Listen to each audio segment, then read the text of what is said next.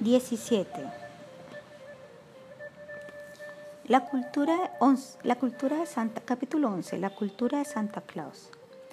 El alegre Santa personifica nuestros ideales más elevados, la pureza e inconsciencia de la niñez, la entrega desinteresada y el amor incondicional. Él también refleja la cultura occidental moderna. Él es exuberante pero con sobrepeso, ubicuo pero altamente comercial. De hecho, Santa ha sido contaminado por algunos de los más grandes males de la sociedad, la avaricia corporativa, el materialismo y el dominio de los medios de comunicación. Hoy en día Santa tiene mucho más carga que solo juguetes. porque la sociedad le da una historia ficticia a los niños y la presenta como real? La mayoría de la gente dice que se trata de una inofensiva farsa para que los niños se comporten. A cambio de un buen comportamiento, los niños son premiados con bonitos regalos.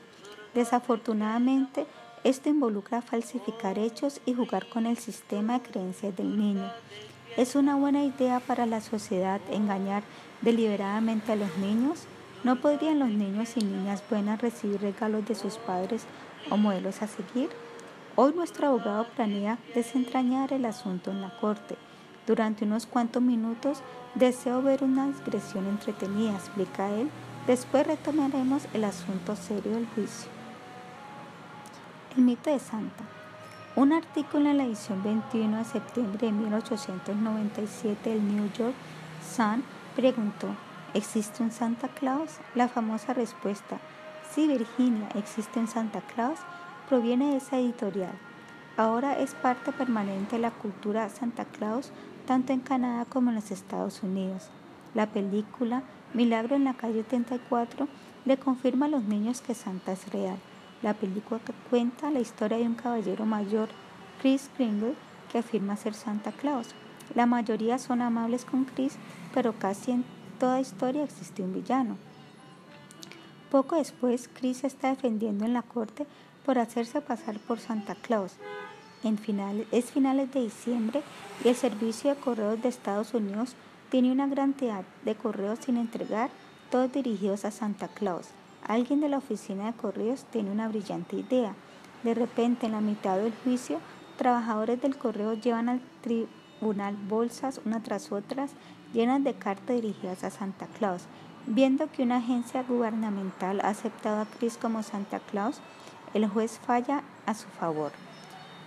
Es un final feliz que les da a todos una alegría navideña. Para los niños es una confirmación de que Santa es real. Durante la temporada de vacaciones, cientos de miles de cartas son dirigidas a Santa Claus en el Polo Norte. ¿Qué hace el servicio postal estadounidense con todas esas cartas? Las envían al pueblo del Polo Norte, Alaska, en donde hay establecida una atracción turística llamada Casa de Santa Claus. El Servicio Postal de los Estados Unidos emplea el código postal del pueblo 99705 como el anunciado código postal de Santa. Cada carta que tenga la dirección del remitente es respondida. En el sobre se encuentra un sello del correo del Polo Norte. Sí, Virginia, existe un pueblo llamado Polo Norte. Únicamente en América, no, para nada. En Canadá, Santa también vive en el Polo Norte, pero ahora está en la jurisdicción canadiense. Su dirección es Santa Claus, Polo Norte, Canadá, a Ho Ho Ho. En otras palabras, Ho Ho Ho, la alegre risa de Santa. El 23 de diciembre del 2008, el ministro de Ciudadanía, Inmigración y Multiculturalismo, Jason Kenney, le otorgó formalmente la ciudadanía canadiense a Santa Claus. El título del Toronto Sun decía, Santa Claus declarado ciudadano canadiense. La historia también fue transmitida por la televisión. Es una declaración oficial. Kenny declaró, el gobierno de Canadá le desea la mejor a Santa en su deber de la víspera de Navidad y desea que sepa que como ciudadano canadiense, él tiene el derecho automático de ingresar nuevamente a Canadá una vez esté completo su viaje alrededor del mundo. Cuando los niños ven esto, están convencidos de que Santa es real. En Europa, cada país nórdico afirma que la residencia de Santa está dentro de su territorio. Noruega afirma que él vive en Trøndelag. En Dinamarca, Santa vive en Groenlandia. En Suecia, el pueblo mora tiene un parque temático, Tomteland, y la Terminal Nacional del Correo Estocolmo en Tomteland reciben las cartas del niño a Santa. En Finlandia, Korvanturi ha sido conocida desde hace mucho como lugar de Santa.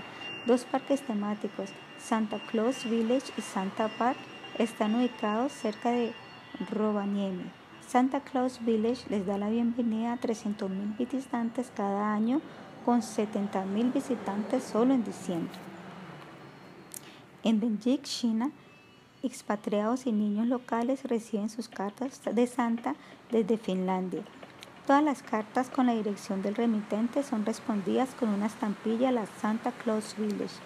Esto es organizado bajo el auspicio de la Comisión de Comercio de China, la Oficina Postal Internacional de la Embajada Finés, Santa Claus Village en Rovaniemi y el Sistema Postal de las Personas de la República China en Beijing. En el 2009, el Correo Canadá recibió un millón 100 cartas de niños en 30 idiomas diferentes, incluyendo breve. Además de esto, se respondieron 39.500 emails y formularios de peticiones online por correo físico. Desde 1982, más de 13.000 trabajadores del correo canadiense se han ofrecido como voluntarios para escribirle las respuestas a los niños. En Finlandia, Santa Claus recibe más de 600.000 cartas cada año provenientes de más de 198 países. Aunque él vive en Corvanturi, la oficina principal de correo de Santa Claus está ubicada en Romania, cerca del Círculo Ártico. Su dirección es Santa Claus Main Post Office, Santa's Workshop Village, FIN 96930, Arctic Circle. En el 2009, el Servicio Nacional de Correo Brasil, Correios, respondió casi 2 millones de cartas de los niños. En el 2006, los siguientes países recibieron y respondieron cartas dirigidas a Santa Claus. Alemania, 500.000. Australia, 117.000. Canadá, 1.060.000. España, 232.000. Finlandia, 750.000. Francia, 1.220.000, Gran Bretaña 750.000, Irlanda 100.000, Nueva Zelanda 110.000, Portugal 255.000, Eslovaquia 85.000, Suecia 150.000, Suiza 17.863, Ucrania 5.019. En México y otros países latinoamericanos, además de utilizar el correo, los niños a veces atan sus cartas a pequeños globos de hielo y los sueltan para que por arte de magia Santa las pueda recibir. Mi esposa conoce muy bien esta práctica. Ella también deja una carta para Santa en un zapato antes de irse a dormir. Años después, ella encontró una carta escrita a Santa que su mamá había guardado. Querido Santa Claus, deseo que me envíes 500 pesos. Muchas gracias. He sido una niña muy juiciosa. Firmado Cristian. Su hermana menor, Linda, aún no había aprendido a escribir, pero tomó un lápiz e hizo garabatos por toda la hoja. Cuando la mamá preguntó, ¿qué estás haciendo? Linda respondió, le estoy escribiendo una carta a Santa Claus. La cultura y tradición construida alrededor de la leyenda de Santa Claus puede remontarse a los años 1820. El hogar de Santa en el Polo Norte tradicionalmente describe una aldea habitada por sus ayudantes, los cuales rodean su hogar y taller. Un gran grupo de elfos mágicos y otras entidades vivientes supernaturales viven en la aldea junto a ocho renos voladores. Los elfos hacen los regalos que él lleva a los niños buenos en Navidad.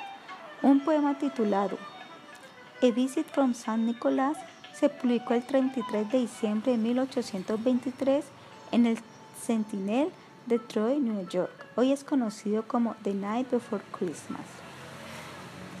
El poema describe los muchos atributos de Santa como montar un trineo volador que aterriza en el tejado de cada casa. Santa entra por la chimenea cargando una bolsa llena de juguetes. Uno de los primeros artistas en definir la imagen del Santa Claus moderno fue un caricaturista americano, Thomas Nast. Una imagen de Santa ilustrado por Nast apareció en el Harper Weekly en 1863. Una colección a color de las imágenes de Nast fue publicado en 1869 junto a un poema de George P. Webster que fue titulado Santa Claus and His Works. A mediados de los 1800, Santa Claus se casó. En 1889, la poeta Catherine Lee Bates popularizó a la señora Claus en el poema Goody Santa Claus on a Sleigh Ride. La popular canción de 1956, Mrs. Santa Claus, y el libro para niños de 1963, How Mrs. Santa Claus Saved Christmas, de Phyllis McGinley, ayudó a establecer el carácter y su personaje, la señora Claus, en la tradición. Coca-Cola realizó una campaña en 1931 que incluía a Santa. Esto aceleró su fama mundial y lo convirtió en una estrella comercial. Su estatus actual como una gigante celebridad de la tradición moderna de la Navidad comercial ahora es global. La canción de 1934, Santa Claus is Coming to Town, decía que Santa hace una lista de los niños y niñas buenas de todo el mundo y les lleva regalos en una sola noche, la víspera de la Navidad. Él completa esta hazaña con la ayuda de los elfos, quienes hacen los juguetes y los renos voladores, Dasher, Dancer, Prancer, Vixen, Comet, Cupid, Donald y Blitzen, que tiran de su trineo. Nota, en español conocidos como Bondín, Danzarín, Pompón, Juguetón, Cometa, Cupido, Trueno y Relámpago. Otra adición a la leyenda es el noveno reino y líder, Rodolfo, el reino de nariz roja, el, que el cual fue inmortalizado en una canción de Jean Autry. ¿Cómo llega Santa Claus antes de la Navidad? En las principales ciudades de Canadá hay un desfile de Santa Claus. Los niños y padres llenan las calles para ver a Santa montar su trineo jaleado por renos, generalmente en la última carroza. Ahora que está en la ciudad, los niños lo pueden visitar en cualquiera de las tiendas de departamento Eaton's por todo el país, sentarse en sus rodillas y pedir regalos de Navidad. En los Estados Unidos, Santa llega a la tienda de departamentos Macy's en la ciudad de Nueva York por medio del desfile de Macy's de Acción de Gracias. Él saluda de su trineo en la última carroza y más tarde su corte se apodera de una gran parte de uno de los pisos de la tienda.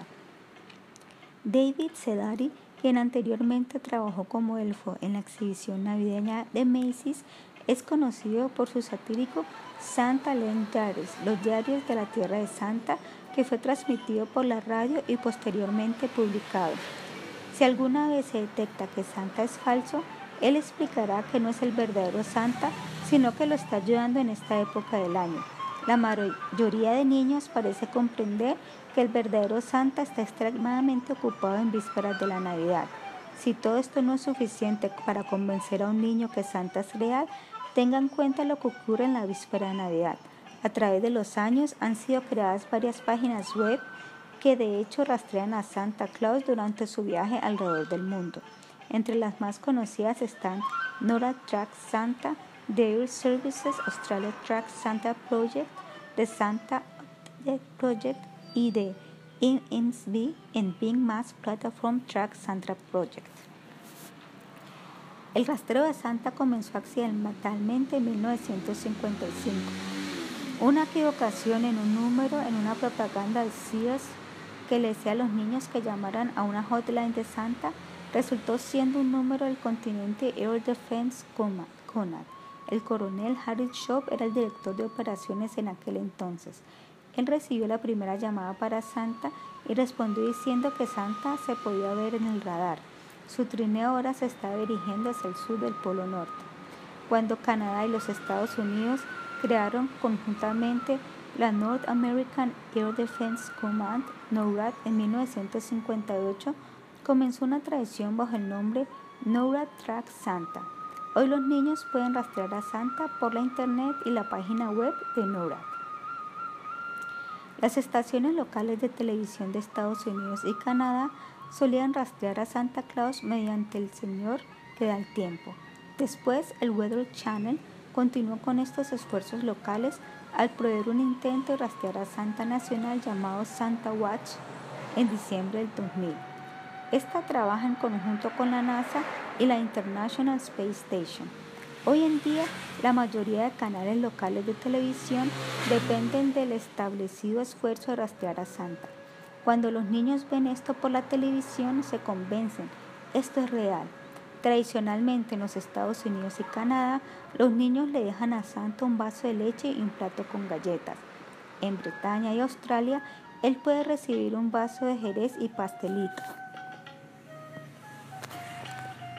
En Suecia, los más jovencitos dejan arroz de leche.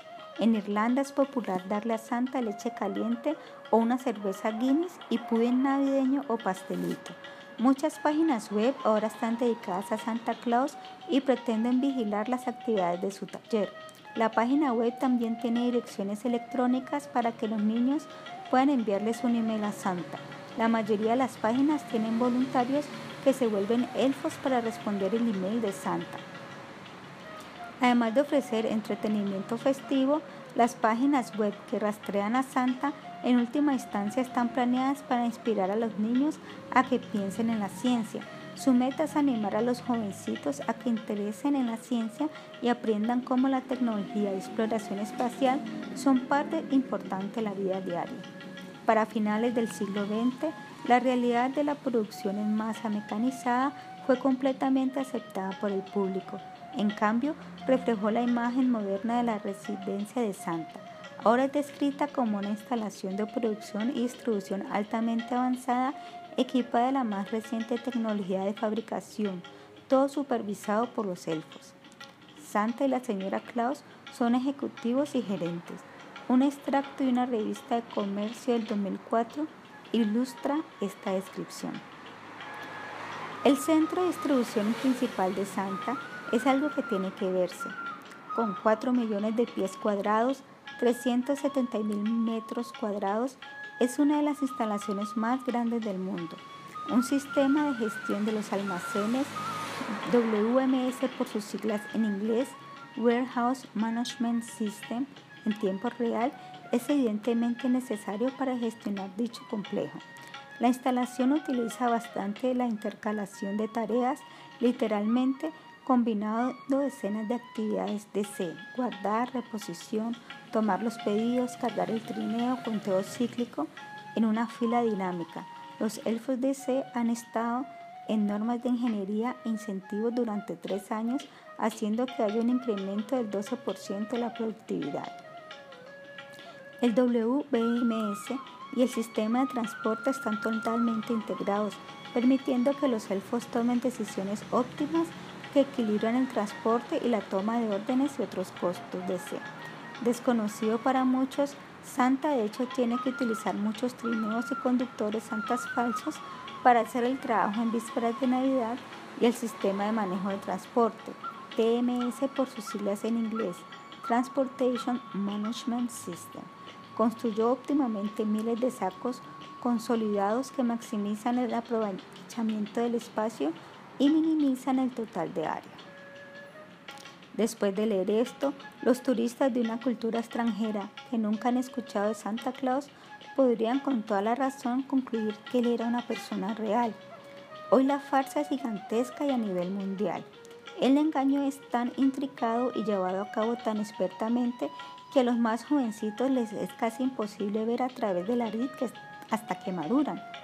Las críticas llegan de varios grupos aludiendo que el engaño de Santa no es una simple mentira, sino una complicada serie de mentiras muy grandes que presenta una cierta realidad que es falsa.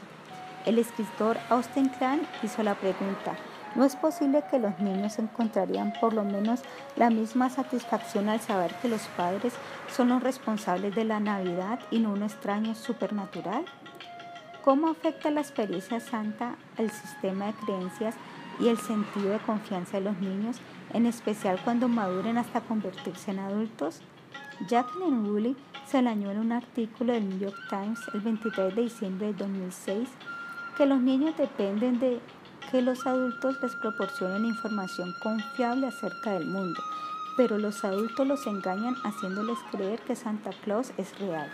Esta realidad es confirmada por amigos, libros, la televisión, películas, páginas web que rastrean a Santa y un Santa en la tienda al cual los niños le hablan. También es válido por evidencia irrefutable. Galletas medio mordidas y vasos de leche vacíos cerca del árbol en la mañana de Navidad. Willy sugiere que los niños hacen un buen trabajo en evaluar la realidad de Santa, pero los adultos hacen un trabajo mejor engañándolos. Ella propone, la afinidad con el mundo adulto hace que los niños no se enfaden porque les mintieron. Sin embargo, en la película del 2008, Religious, hay una escena con Bill Maher y su madre hermana. La madre revela que Bill estaba tan bravo con ella cuando se enteró de que no existía Claus, Santa Claus. Irónicamente, muchos niños crecen y le hacen el mismo engaño a sus propios hijos, pues la sociedad está tan arraigada a esto por la televisión, las películas, Santa en las tiendas, las canciones en la radio, las páginas web, las cartas de Santa selladas por la oficina postal, etc. Así puede ser que la culpa no sea completamente de los padres, es un engaño social y los padres son tan embelesados como los niños. ¿Por qué inventamos toda una cultura para engañar a nuestros niños? El psicólogo Tamar Murashaver no ve nada malo en la creencia de Santa Claus, pues se trata de una mentira cultural, no una de los padres. Por lo tanto, no disminuye la confianza en los padres. Este no siempre es el caso. Un amigo me escribió acerca de su experiencia. Me gustaría hablar de cómo me sentí cuando descubrí que Santa era una mentira. Fueron unos niños mayores en el colegio y me hicieron sentir terrible y como un tonto. Después de eso, la fe en mis padres jamás fue la misma. Su credibilidad fue destrozada. Claro, yo seguí con esto para recibir los regalos y tener la diversión navideña, pero después cuando yo aceptar a Jesús como mi Salvador fue como, sí, ya pasó, déjeme tomar lo mío en eso. Me sentí sin derechos, por decirlo menos. Hasta el día de hoy la estupidez continúa. Cuando mi esposa era una niña, Creía realmente que Santa bajaría por la chimenea, aun cuando en su casa no había chimenea. Le dijeron que él bajaba por la chimenea. Entonces, ¿por qué dudaría de la historia de sus padres? Su trineo y reno se quedarían esperando encima de la casa, pues podían volar. Él traía los regalos y después se marchaba rápidamente. Ella y su hermana menor se despertaban temprano en la mañana y bajaban las escaleras en puntas de pies para ver si Santa aún estaba allí. Ellas echarían un vistazo al cuarto y al ver los regalos debajo del árbol deliraban de alegría. A la edad de ocho años estaban tan entusiasmadas acerca de la llegada de Santa Claus que una niña se burló de ella. ¿Todavía crees en esas cosas? Son tus papás. Fue un shock que hizo triste su emoción. Ella realmente estaba dolida. En casa le preguntó a su mamá si era verdad. Al escuchar, de hecho, que era verdad, ella comenzó a llorar. Era toda una decepción. Ella se había imaginado cómo Santa viajaba por todo el mundo llevando a cabo una tarea superhumana porque él amaba a los niños y ahora todo era falso. Realmente me sentí como una tonta, reveló. Fui engañada por personas en las cuales confiaba, mis padres, y mi madre lo hizo aún más fantástico al decir cosas como, acabé de ver a Santa Claus y dijo que te iba a traer muchas cosas porque había sido una niña muy buena, pero nada de eso era verdad. Una vez hayas convencido a tus niños de que Santa es real, es muy difícil decir, él no es real. La mamá de mi esposa tenía mucho que explicar. Los padres tienen que explicar todo el engaño. El Santa la tienda en cuyo regazo el niño se sentó, cómo aparecieron los regalos y cómo es que los adultos siguieron la corriente que se trata de Santa cuando sabían que no lo era. Deben explicar que no existe la dirección en el Polo Norte, aun cuando los niños reciban cartas de parte de Santa con estampillas del Polo Norte. Los medios de comunicación masivos y los canales locales de la televisión son parte de la estafa. Una vez dejamos una historia tan detallada, admitir que no es verdad es intolerable. La única esperanza que un padre tiene de escapar de la decepción es esperar hasta que los niños les escuchen de alguien más. Entonces ellos pueden adoptar el papel de padres consoladores y ofrecer razones del por qué siguieron con la farsa. Los educadores apuntan rápidamente que una carta santa es a menudo la primera experiencia del niño en la correspondencia. Escrita y enviada con la ayuda de un padre, los niños aprenden cómo escribir cartas. Los defensores de la tradición dicen que la cultura de Santa Claus es un modelo útil para mostrar que otras creencias en lo supernatural pueden ser igualmente falsas. En otras palabras, no sigas a ciegas ninguna creencia. ¿Y qué decir de creer a ciegas la historia de la creación de la ciencia? Si la sociedad puede hilar una telaraña que lo abarca todo de tal manera que ningún niño pudo jamás darse cuenta que era un cuento de hadas, ¿es posible hilar una telaraña para engañar a adultos? ¿No hacen algunos gobiernos una completa invención y la presentan como verdad para influenciar a sus ciudadanos de cierta manera? ¿Y no gastan millones de dólares las corporaciones multinacionales en los medios de comunicación masivo para publicitar y convencer a la gente de que deben tener cierto producto? ¿Y qué sucede con la industria médica? ¿No tratan ellos de convencer a la gente que sus drogas de prescripción son más seguras y mejores que las curas de la naturaleza? Las drogas pueden aliviar rápidamente los síntomas, pero nunca proporcionan una cura duradera. Una cura es mala para el negocio. Una cura significa que usted pierde un cliente y no se olvide los efectos secundarios. Eso es bueno para el negocio, repita clientes.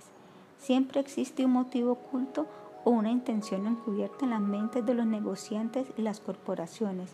Ellos no desean perder las ventas repetidas ni los clientes de por vida. ¿Cómo se relaciona todo esto con la cosmología?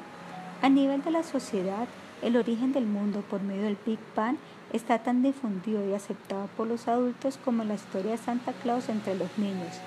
Jeffrey Burbidge, profesor de física en la Universidad de California, San Diego, coincide con esta conclusión. La cosmología del Big Bang es probablemente tan ampliamente creída como la ha sido cualquiera de las teorías del universo en la historia de la civilización occidental.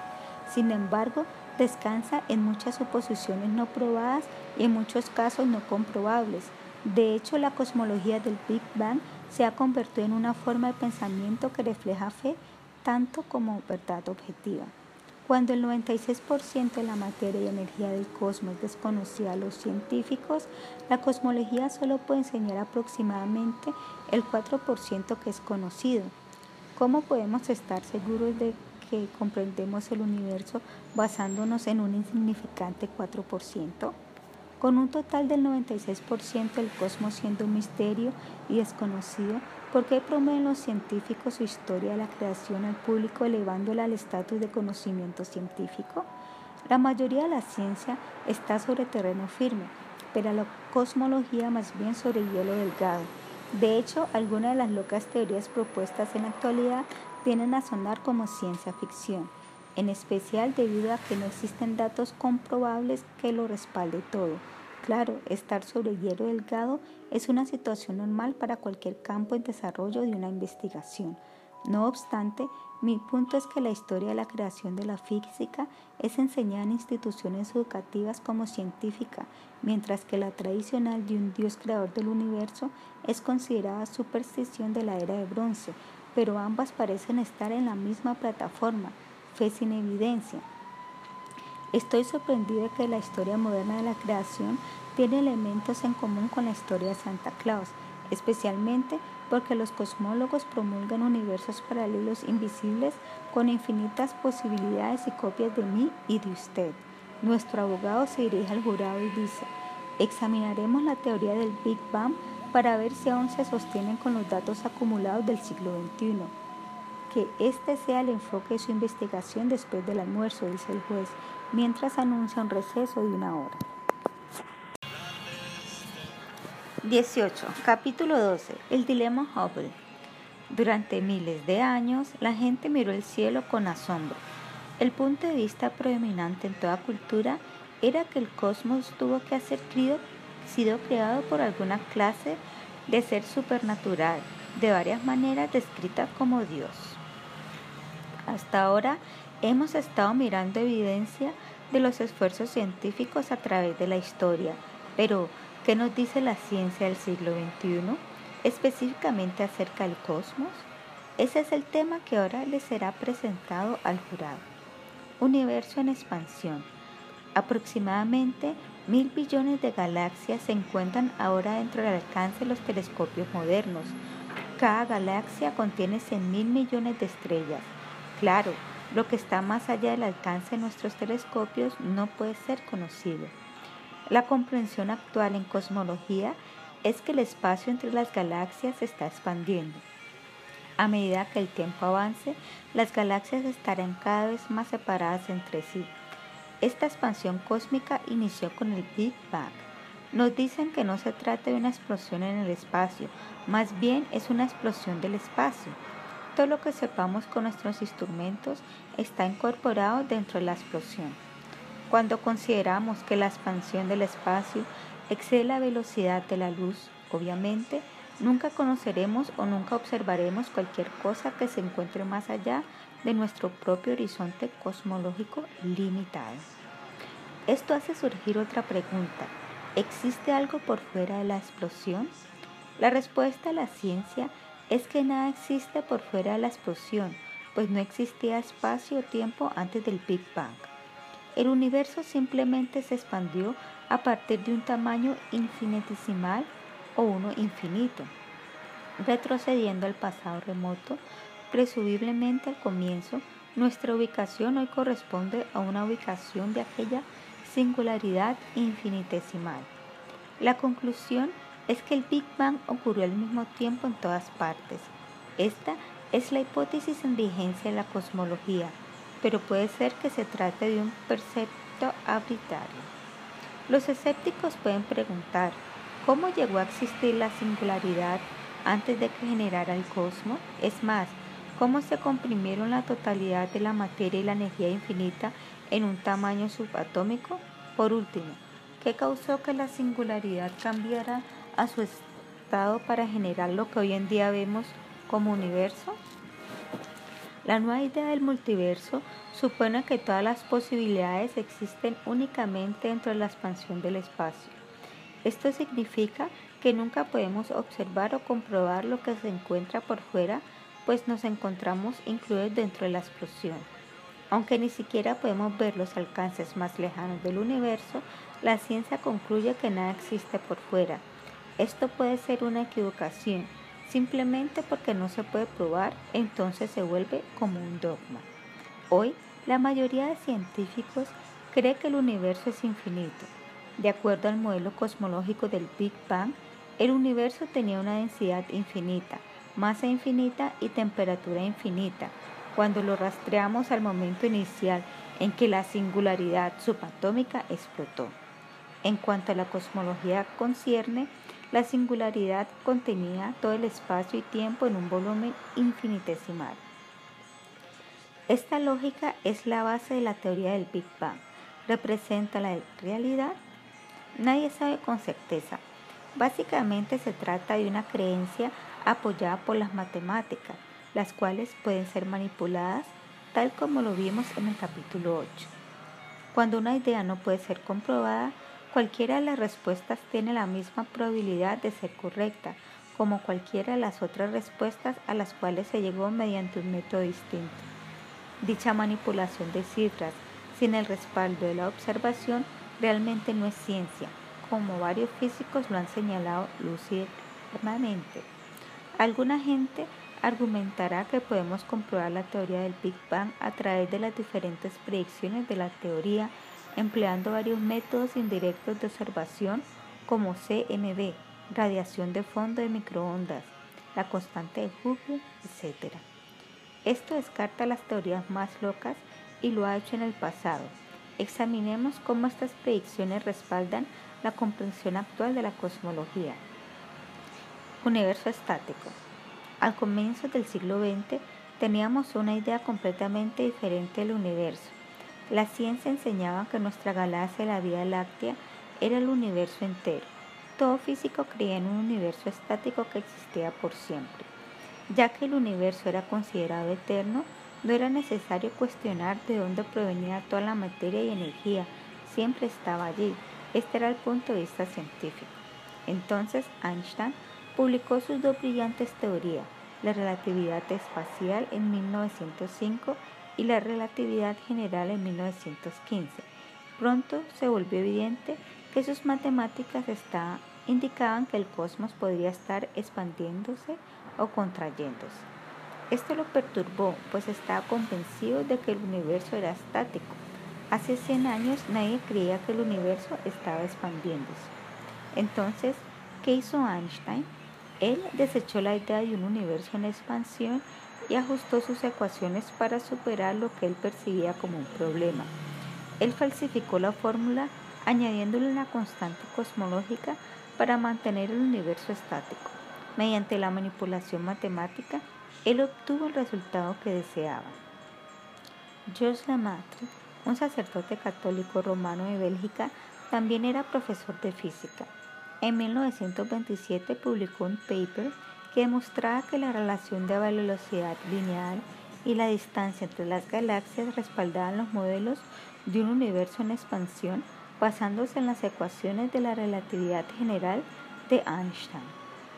Colocando la película de un universo en expansión de adelante hacia el pasado remoto, Lemaitre propuso que toda la materia y energía del cosmos se compactaría. Yendo lo suficientemente hacia atrás, al comienzo del tiempo, llegaríamos a un punto de cuando todo comenzó. A este momento cataclísmico, él lo llamó átomo primigenio. Con el átomo primigenio de Lemaitre, los astrónomos fueron confrontados con un comienzo, un consenso entre la historia tradicional de la conciencia y los rigores de la ciencia. Lemaitre no solamente propuso que el universo en realidad estaba expandiéndose, también postuló un valor para la tasa de expansión. La consecuencia de esto fue un universo no estático. La idea de que el universo se estaba expandiendo y tuvo un comienzo era un concepto radical que nadie estaba dispuesto a considerar. Todo científico de la época dio por sentado que el universo era estático.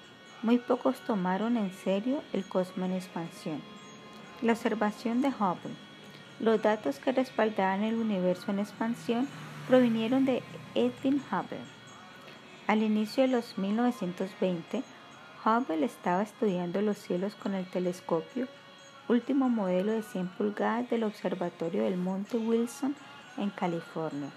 Él era capaz de determinar las distancias y velocidades de las galaxias vecinas, demostrando que se encontraban separadas y que eran distintas de las nuestras. Es así como descubrió que la galaxia Vía Láctea no era el universo entero, sino que más bien era una entre muchas galaxias. En ese entonces, la mayoría de los científicos del establecimiento astronómico se opusieron a la idea. A pesar de la resistencia, Hubble presentó sus hallazgos en el encuentro del 1 de enero de 1925 de la American Astronomical Society, Sociedad Astronómica Americana, en 1920, Hubble publicó un paper proponiendo que el universo de hecho se estaba expandiendo. Una minuciosa examinación de sus observaciones reveló que toda galaxia se estaba alejando de la Tierra en todas las direcciones. Él también calculó una tasa de expansión más correcta que la de Metro, la constante de Hubble. Los datos observacionales de su telescopio fueron para sus colegas una revelación que estremeció la Tierra. Su paper desafiaba la comprensión científica del universo. De repente, el punto de vista predominante fue puesto de cabeza. En 1931, tanto Einstein como Lemaitre visitaron a Hubble. Después de que Einstein vio los datos obtenidos mediante el telescopio, admitió que su constante cosmológica se trataba de la equivocación más grande de su carrera. El ejemplo de Einstein ilustra cómo una idea preconcebida o parcial colorea nuestro trabajo y comprensión. Es esencial quitar la parcialidad de la investigación para descubrir las verdaderas relaciones causales. La parcialidad hace referencia a influencias conocidas o desconocidas que afectan el resultado. Los investigadores deben hacer todo lo posible para tenerlas en cuenta y controlar dichas influencias. La ciencia requiere que incluso las parcialidades desconocidas deben ser tenidas en cuenta y controladas. De lo contrario, las teorías nunca pueden establecer de manera concluyente las relaciones causales más allá de alguna variable oculta influyendo el resultado. Para mantener el universo estático, Einstein le añadió un factor de trampa a sus ecuaciones para obtener un resultado que fuese aceptable al establecimiento científico. Aunque no le gustaba la constante, Einstein la añadió para ajustarse al punto de vista aceptado. Pero esa no era su mayor molestia. Si él hubiera estado alerta, hubiera recibido el crédito de probar un universo en expansión e incluso se hubiera echado al bolsillo un premio Nobel. Debido al trabajo de Hubble y Lemaitre, Einstein finalmente aceptó la teoría del átomo primigenio, o la llamamos el Big Bang. Estos tres hombres fueron los creadores de la cosmología del siglo XX. Pero aún había un grupo de científicos que no aceptaba la nueva teoría. El cosmólogo de Cambridge, Siegfried Hoyle, no estaba de acuerdo con este modelo del universo. Él argumentó que un universo en expansión no tiene que comenzar con una explosión. En vez, podría estar expandiendo infinitamente mientras generaba materia adicional para rellenar los intervalos vacíos. Hoyle propuso una nueva teoría en 1948, el modelo del estado estacionario. Aceptando que el universo se estaba expandiendo, sugirió que a medida que las galaxias se alejaban entre sí, aparecía nueva materia entre las galaxias de manera constante. Él decidió salir al aire para informarle al público que la pregunta de cómo el universo comenzó estaba lejos de ser respondida, como lo hago con este libro. En un programa radial de 1949, Hoyle rechazó la validez científica de la teoría del átomo primigenio. Él explicó a su audiencia radial que dudaba que el universo comenzara con una explosión. Tal vez, al igual que yo, ustedes crecieron con la idea de que la totalidad de la materia del universo fue creada en un Big Bang en un momento determinado del pasado remoto. Lo que les voy a decir es que esto está equivocado. Esta idea del Big Bang a mí me parecía insatisfactoria incluso antes de que una examinación detallada, pues es un proceso irracional que no puede ser descrito en términos científicos. Así, el nombre del Big Bang fue acuñado por Joel. Aunque él rechazaba la teoría, el nombre pegó y se quedó. Muchos físicos en esa época admitieron su preferencia por el modelo del estado estacionario de Joel. Dennis Siama. Personalmente me agradaba la teoría, pues pensaba que tenía una gran limpieza arquitectónica. Simplemente parecía tan grandioso tener un universo que no cambiaba su gran estructura jamás y que no tenía un momento inicial extraño. Si usted retrocede en el tiempo, no hay aumento en la densidad y por lo tanto no hay Big Bang. Así, más bien, usted tiene esta grandiosa imagen de un universo que está expandiéndose, pero que siempre permanece igual en todas sus propiedades generales por la eternidad. Para reforzar la teoría del estado estacionario, en 1952, Hall probó que todos los elementos más pesados son generados y esparcidos por todo el universo por explosiones de supernovas. La materia está continuamente siendo producida tal como lo había supuesto Hoyle. El modelo del estado estacionario ganó popularidad. Claro, la teoría no explicaba cómo la materia y la energía necesaria para producirlo fueron creados en primera instancia. La creencia de que el universo siempre ha existido evale el problema de cómo en un principio se puso en marcha, así como también el problema de cómo fue creado. La ventaja que tenía el modelo del Big Bang era abordar el problema del origen. Este propuso una explicación de cómo todo lo del cosmos fue creado dentro del clasicismo del Big Bang. Pero durante mucho tiempo a los físicos no les gustó esta teoría. Era considerada demasiado controversial. Radiación de fondo de microondas. Si un Big Bang, ¿Puede aún haber sobras de la radiación calórica de esa asombrosa explosión? ¿Podría estar detectada dentro del cosmos? Estas fueron las preguntas planteadas por Robert Dicke de la Universidad de Princeton en 1964. Pero antes de poder llevar a cabo el experimento, Robert Wilson descubrió lo que parecía ser ruido proveniendo del espacio. Él llamó a Dicke en la primavera de 1965 para pedir su consejo. Posteriormente, se confirmó que Wilson había descubierto radiación que provenía del espacio que pudo tratarse del resto del Big Bang. El descubrimiento de esta radiación cósmica del universo, ahora conocida como radiación de fondo de microondas, CMB por sus siglas en inglés, causó un cambio de paradigma en la investigación cosmológica. Este descubrimiento fue un golpe para la floreciente teoría del estado estacionario. Era difícil explicar la fuente de la radiación de fondo en un universo del estado estacionario, y así la teoría del Big Bang se convirtió en el modelo aceptado de la creación del universo. El premio Nobel fue otorgado a Wilson y sus colegas en 1978. El teorema de singularidad Penrose-Hawking, el cual discutimos en el capítulo 4, también contribuyó a establecer el modelo del Big Bang. Pero aún había preguntas que necesitaban ser respondidas.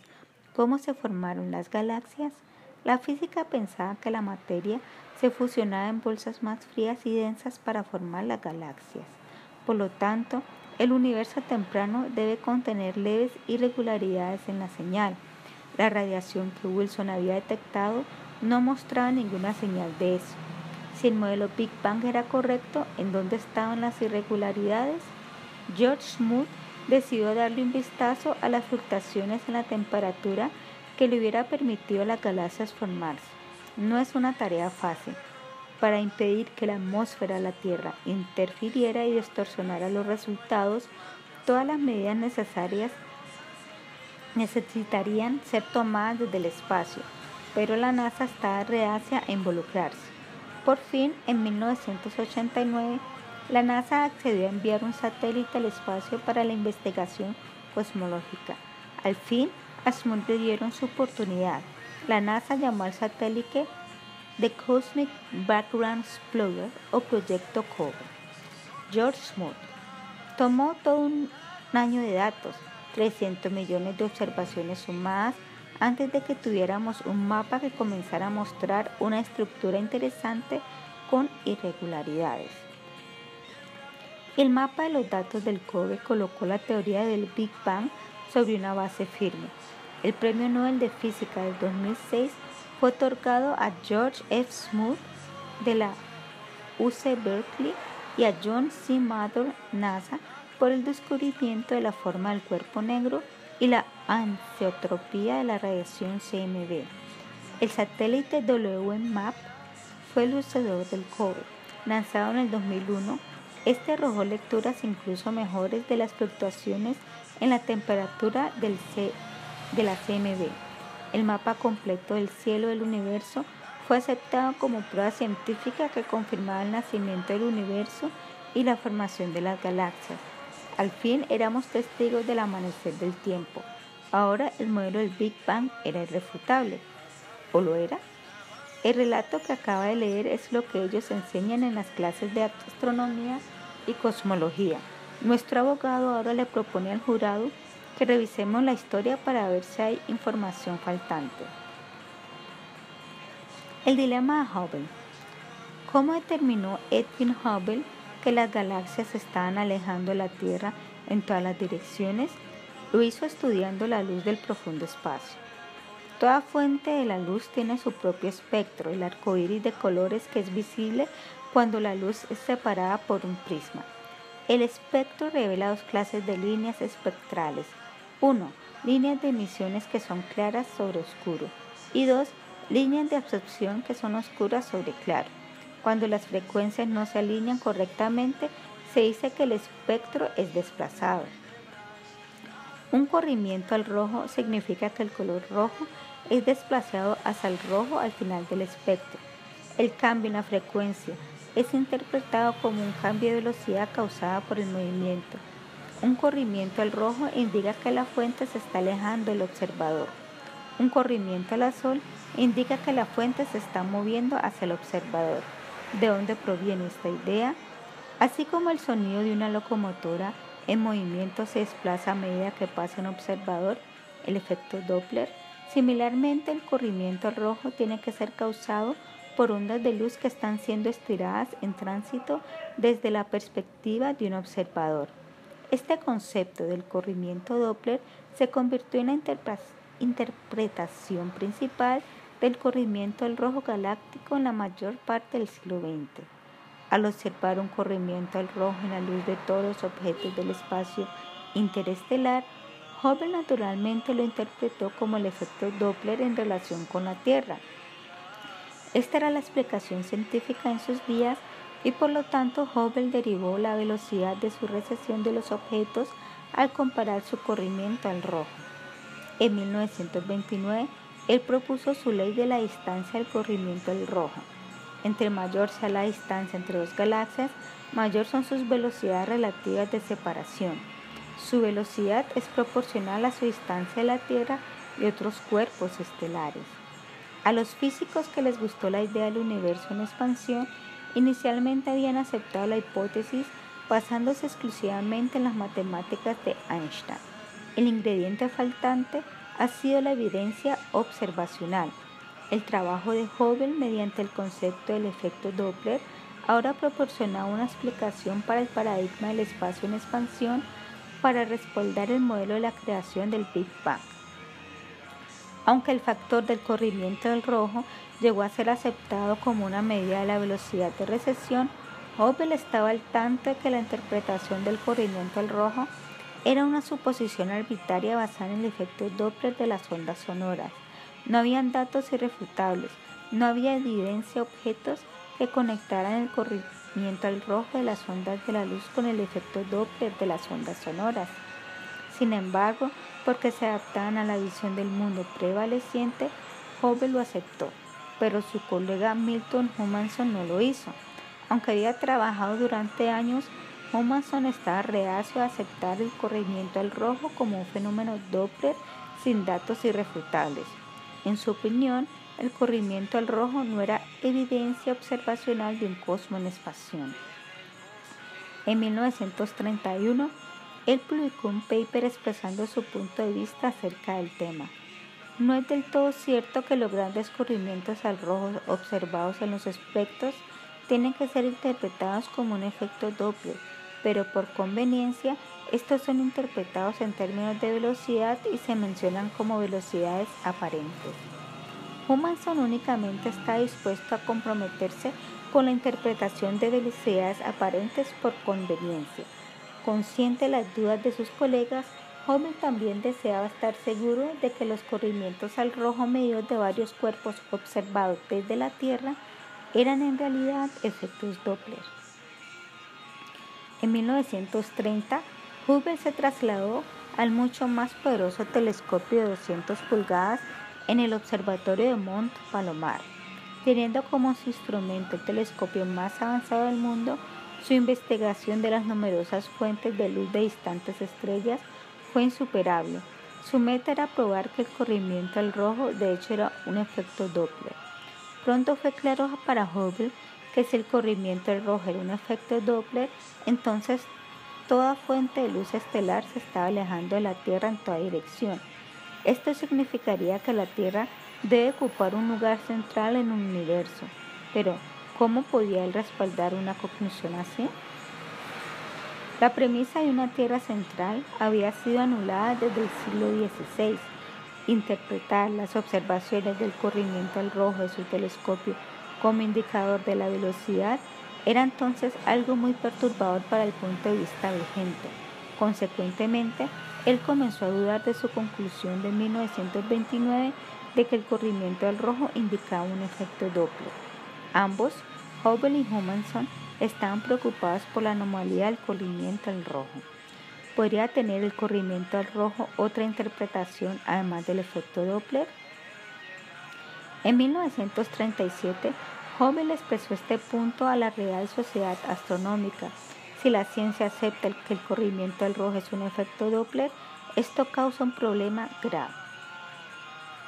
Las observaciones tal como están, como están llevan a la anomalía de un universo cerrado, curiosamente pequeño y denso, y se puede añadir sospechosamente joven. Por otra parte, si los corrimientos al rojo no son efectos Doppler, estas anomalías desaparecerán y la región observada aparece como una pequeña, homogénea, pero insignificante porción de un universo extendido infinitamente en el espacio y tiempo. Si Hubble admitía que el corrimiento al rojo era un efecto Doppler, entonces sería forzado a aceptar un universo centrado en la Tierra que él describe como cerrado, pequeño, denso y joven. De esta manera, uno de los más grandes astrónomos del mundo admitió que las observaciones telescópicas no concordaban con los puntos de vista que la astronomía moderna sostenía. Ya en 1934, Hubble confirmó su posición con la conferencia Halley. El campo es nuevo, pero ofrece perspectivas más bien definitivas, no solamente la comprobación de la forma de la relación velocidad-distancia más allá del alcance del sino incluso la comprobación crítica de la propia interpretación de los corrimientos al rojo como algo que se debe al movimiento. Con esta posibilidad a la vista, el observador cauteloso se abstiene de comprometerse a la interpretación actual y prefiere el descolorido término velocidad aparente. Hubble había adoptado el término de Humanson velocidad aparente, pues compartía la misma conclusión. Ya que en esa época no había otra explicación para el corrimiento del rojo, él continuó escribiendo acerca de sus preocupaciones con la interpretación Doppler sin brindar una alternativa. Para 1936, Hubble reveló que sus datos obtenidos mediante el telescopio del Mont Palomar establecieron la inquietante conclusión de que si los corrimientos al rojo miden tasas de expansión, el modelo en expansión resultante no concuerda con las observaciones. Nos encontramos ante la presencia de uno de los principios de la naturaleza que en el día de hoy aún no es desconocido, considerando que si los corrimientos al rojo son los cambios de velocidad que miden la tasa de expansión, los modelos en expansión definitivamente son inconsistentes con las observaciones que han sido realizadas. Los modelos en expansión son una interpretación forzada de los resultados de las observaciones. He aquí el dilema de Hubble. Originalmente, él había reconocido la explicación del corrimiento al rojo para respaldar la idea del universo en expansión de George Lemaitre y la teoría de la relatividad general de Einstein, pero ahora la evidencia sugería que el corrimiento al rojo podía no ser un efecto Doppler. Si fuera cierto, los datos revelaron un universo que no es gobernado por la ecuación de Einstein ni por la teoría moderna del Big Bang. Si los corrimientos al rojo no se ven principalmente a los cambios de velocidad, la región observable pierde mucho su importancia. La relación velocidad-distancia es lineal. La distribución de nebulosas galaxias es uniforme. No existe evidencia de expansión, ningún rastro de curvatura, ninguna restricción de la escala del tiempo. La curvatura del espacio y la restricción de la escala del tiempo son dos principios básicos de la relatividad. Sin la relación entre el corrimiento al rojo y la velocidad como efecto Doppler, la teoría de la relatividad de Einstein se encontraba en aprietos. Obviamente, ningún rastro de curvatura sugería en un universo plano, uno en el cual el espacio no se curvaba. Lógicamente, Hubble estaba preocupado por su interpretación original de 1929. Él concluyó que aquí debía de estar obrando algún principio desconocido de la física. Sin titubeos, él insistió en que la relación corrimiento al rojo velocidad era inconsistente con los datos de la observación. Los datos del más avanzado telescopio sobre la Tierra lo impulsó a concluir que el universo en expansión de las ecuaciones matemáticas de Einstein era una interpretación forzada de los resultados de las observaciones. Desafiando el enfoque matemático de la cosmología, en 1937 Hubble publicó un libro llamado The Observational Approach to Cosmology. El libro aclaró que su método era observacional y no teórico. Él explicó una interpretación doble de la condición del corrimiento del rojo de esta manera. Una condición así implicaría que ocupamos una posición única en el universo, de cierta manera semejante al concepto antiguo de una Tierra central esta hipótesis no puede ser refutada, pero es bienvenida y solo sería aceptada como último recurso para salvar los fenómenos. Por lo tanto, hacemos caso omiso a esta posibilidad. La posición no bienvenida de una ubicación favorecedora debe ser evitada a toda costa. Tal posición favorecedora, por supuesto, es intolerable. Es más, esto representa una discrepancia con la teoría pues la teoría postula homogeneidad. Por lo tanto, para restaurar la homogeneidad y escapar a los horrores de una ubicación especial, las desviaciones de la uniformidad, las cuales son introducidas por los factores de recesión, deben ser compensadas por el segundo término que representa los efectos de la curvatura espacial. Parece ser que no hay otra manera de escapar. Si el corrimiento al rojo es interpretado como un efecto Doppler, la evidencia proveniente del telescopio más poderoso del mundo sugería una Tierra central. Esto no solo era no bienvenido, sino un horror. Hubble consideraba que un universo geocéntrico era intolerable, pero más alarmante aún era el hecho de que una hipótesis geocéntrica no podía ser refutada. ¿Cómo abordar ese aparente problema geocéntrico? Hubble concluyó que debe ser evitada a toda costa. El pensamiento de que la ciencia pudo haber estado equivocada durante tres siglos era intolerable. Era un horror que cualquier científico desearía evitar. Cuando son confrontados con evidencia que contradice el paradigma predominante, incluso los más talentosos científicos tienen dificultad para superar las convicciones personales. Para un hombre respetable, la infamia es peor que la muerte. En su libro, Hubble admite que entre más datos llegaban, más aumentaron sus dudas acerca de la interpretación Doppler del corrimiento al rojo. Pero más tarde, después de que la relación velocidad-distancia había sido formulada y las observaciones de Humanson de tenes nebulosas empezaron a acumularse, la completa certeza anterior comenzó a desvanecerse. Ya no pudo comprometerse más a que el corrimiento al rojo Aquel corrimiento al rojo era un efecto Doppler, un verdadero efecto de la velocidad. Para evitar el horror de un universo geocéntrico, él consideró aceptable el término velocidad aparente, aun cuando la interpretación parecía contradecir sus datos telescópicos, pues en ese entonces no se conocía otra explicación para el corrimiento al rojo.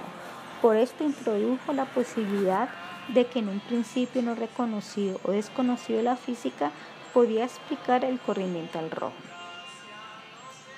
Esta explicación interpreta los corrimientos al rojo como efectos Doppler, es decir, como cambios en la velocidad indicando un movimiento de recesión verdadero. Se puede declarar con cierta seguridad que los corrimientos al rojo son cambios de velocidad. De lo contrario, estos representan algún principio hasta ahora no reconocido en la física. Mientras tanto, los corrimientos al rojo, por conveniencia, pueden ser expresados en una escala de velocidades.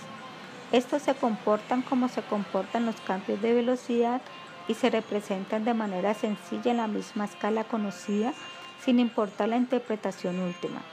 El término velocidad aparente puede ser utilizado en declaraciones cuidadosamente analizando y el adjetivo siempre implicó que se omitiera en el uso general. Hubble permaneció abierto él no se comprometió no con el punto de vista predominante, pero se adhirió a ella por el momento. A la vez, él continuó comunicando sus dudas, pues para él era muy importante estar completamente seguro. Las conclusiones de Hubble de que el corrimiento al rojo estaba relacionado con la velocidad causó una turbulencia, pero él continuó sosteniendo, si los corrimientos al rojo no se ven en primera instancia al cambio de velocidad, no existe evidencia de expansión, ningún rastro de curvatura, ninguna restricción de la escala de tiempo. En lo que respecta a la ciencia, deben de hacerse experimentos para comprobar los hechos. Por lo tanto, Hubble concienzudamente llevó a cabo varios experimentos para determinar la naturaleza del corrimiento al rojo, pero todos los datos parecían respaldar que el corrimiento al rojo no era un efecto Doppler de la velocidad. Dado que las luminosidades inherentes de las nebulosas conocidas, su aparente debilidad suministra dos escalas de distancia dependiendo de si asumimos que las nebulosas son estacionarias o se están alejando. Si después analizamos nuestros datos, si hacemos un mapa de la región visible utilizando primero una escala y después la otra, podemos encontrar que la escala equivocada lleva a contradicciones o por lo menos a grandes dificultades Dichos intentos han sido realizados y una escala crea problemas. Se trata de la escala que incluye los factores reguladores de la recesión. los cuales asumen que el universo se está expandiendo. Hubble tuvo que reconocer que la evidencia observacional de un universo en expansión crea problemas. No le quedó otra alternativa basándose en los datos abrumadores revelados por su telescopio. Sin embargo, para mantener la validez de la cosmovisión imperante, él trató de aceptar una comprensión diferente. Por esto intentó con la relatividad el material internebular, hoy conocido como la materia oscura. Él expresó su opinión sucintamente acerca de la teoría general de la relatividad. Por lo tanto, la teoría puede ser válida siempre y cuando el universo estuviera pleno de materia hasta el mismo límite de la percepción. No obstante, el modelo siempre expansivo del primer tipo parece más dudoso. No puede ser descartado por las observaciones, pero esto sugiere una interpretación forzada de los datos.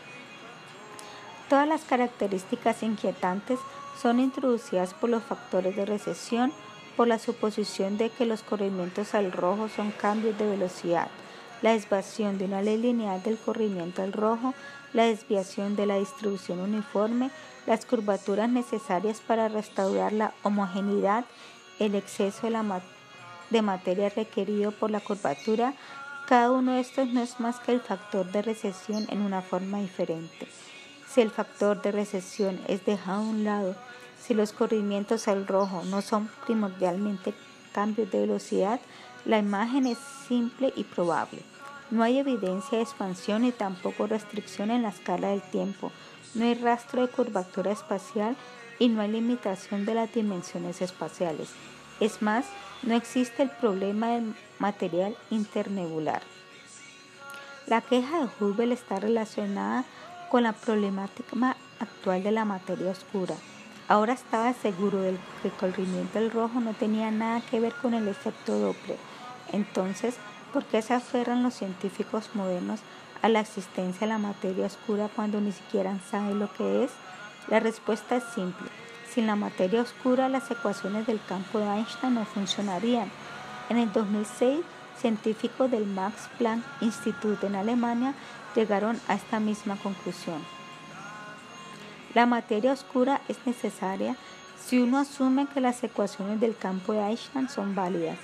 Sin embargo, no existe ni un solo indicio observacional de partículas que pudieran conformar esta materia oscura. Como consecuencia de esto, existen intentos por describir los mismos efectos mediante una modificación de las ecuaciones del campo gravitacional por ejemplo la fórmula Yuvaca, o mediante una modificación de las dinámicas de partículas como el Mont-Ansatz, recientemente formulado en un esquema relativista. Debido a la falta de la detección directa de las partículas de la materia oscura, todos estos intentos van por el mal camino.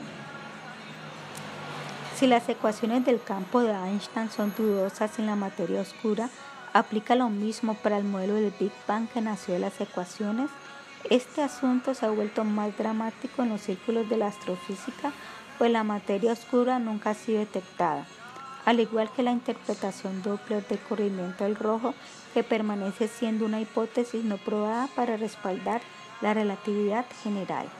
A pesar de esto, la proporción corrimiento al rojo velocidad se enseña en los cursos de física como la ley de Hubble Originalmente fue atribuida a Hubble Humanson, pero cuando se volvió evidente que Humanson no se comprometía con la interpretación Doppler, su nombre fue removido. Milton Humanson pagó el precio por no avenirse. Irónicamente, Hubble compartía el punto de vista de su colega, pero su nombre se mantuvo. Si él tampoco se comprometió a la interpretación predominante del corrimiento del rojo, ¿por qué tenemos una ley de Hubble? La razón es que la comunidad científica accedió a aceptar el paper original de Hubble de 1929 y a desechar las dudas en todas sus obras publicadas posteriormente. Esto hace emerger una preocupación específica. Si la cosmología es motivada por el deseo de preservar un punto de vista particular del cosmos, en vez de aspirar a ejercer la investigación sin restricciones. La controversia del corrimiento del rojo indica que si un científico se rehúsa a apoyar el status quo, él puede ser reinterpretado e incluso marginado. ¿Cuáles son las razones por las cuales las clases de física nos enseñan, no enseñan la verdadera conclusión de Hubble? ¿Es el resultado del prejuicio o por culpa de una teoría en particular? La importancia de la evidencia de Hubble por rechazar el corrimiento al rojo como un efecto Doppler no puede ser desestimada. Nadie trata de probar que se equivocó, qué decir de un líder respetado en su campo escogido como Edwin Hubble. El mérito de sus datos obtenidos de la observación no se puede negar debido a su posición preeminente como el más grandioso astrónomo del siglo XX. Pero así como silenciaron a Homenson ignorándolo, también silenciaron a Hubble con respeto. Los cursos de física continúan promoviendo la ley de Hubble, la explicación de 1929 como la observación física directa a la velocidad de recesión la cual es consistente con las soluciones de las ecuaciones de la relatividad general de Einstein para un universo homogéneo que se expande isotrópicamente. Basándose en esta versión, las galaxias se están alejando a grandes velocidades del observador. Es por esto que decimos que el volumen espacio-tiempo del mundo observable se está expandiendo. Un cosmos isotrópico homogéneo significa que el universo se ve igual para cada observador. Así, cada fuente de luz será vista como si estuvieras alejando en todas las direcciones de cualquier observador que se encuentre en cualquier parte del cosmos. Es más, las propiedades y leyes del cosmos entero son las mismas para todos los observadores. Este esquema está ubicado dentro del principio cosmológico. La suposición es que la Tierra no ocupa una posición especial o privilegiada en el universo. La ciencia enseña este principio en contraposición a la historia tradicional de la creación, la cual enseña que la Tierra tiene una posición especial del universo. Antes de que se levante la corte por el día de hoy, nuestro abogado plantea dos preguntas. 1. ¿El corrimiento al rojo ha sido validado por los datos científicos modernos? 2. ¿La teoría del Big Bang ha sido confirmada por la validación del corrimiento al rojo?